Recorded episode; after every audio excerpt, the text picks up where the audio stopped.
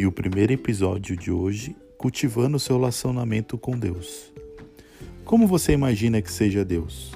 Enquanto houver pessoas, haverá músicas e histórias que exploram completamente quem criou o universo e por quê.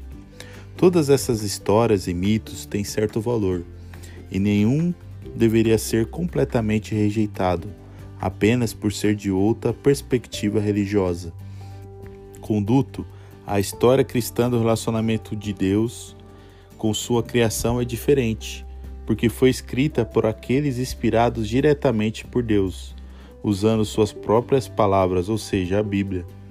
Nela, temos o testemunho do próprio Deus acerca de quem ele é e por que se importa.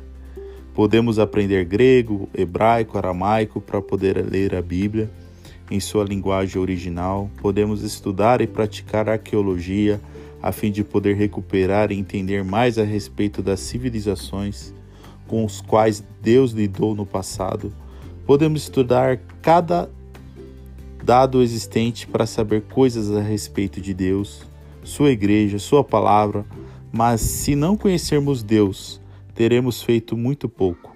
Se não conhecermos Deus pessoalmente, no final, todas as nossas obras e até as leituras de bons livros e estudos bíblicos de nada adiantarão.